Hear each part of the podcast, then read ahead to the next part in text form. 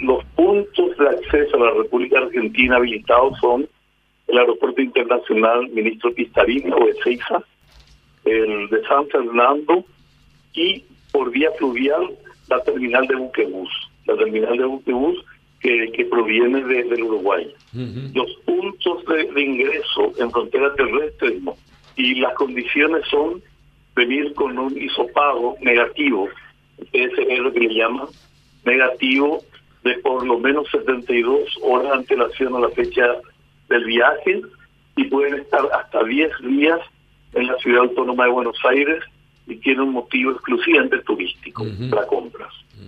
No pueden irse al interior del país. Bueno, quedarse ahí. ¿Y por cuánto tiempo uno se puede quedar? Por 10 días.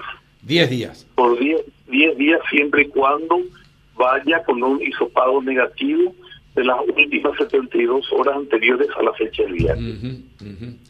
Eh, bueno, Juanito, ¿le quiere hacer una consulta?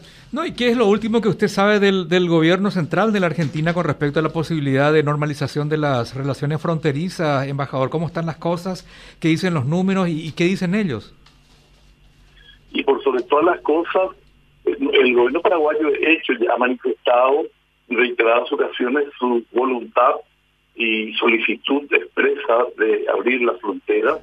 El gobierno argentino, por razones exclusivamente sanitarias, considera y habida cuenta de la actitud de muchos gobernadores, en donde Argentina es un país federal, los gobernadores tienen mucha autonomía, no todas, pero tienen mucha autonomía, y en ese contexto, eh, y por razones sanitarias, tienen un alto número de contagiados, y, naturalmente, a pesar de que en todo el mundo aparecen siete u ocho variantes de vacuna, pero lo real y concreto es que no tenemos vacuna todavía.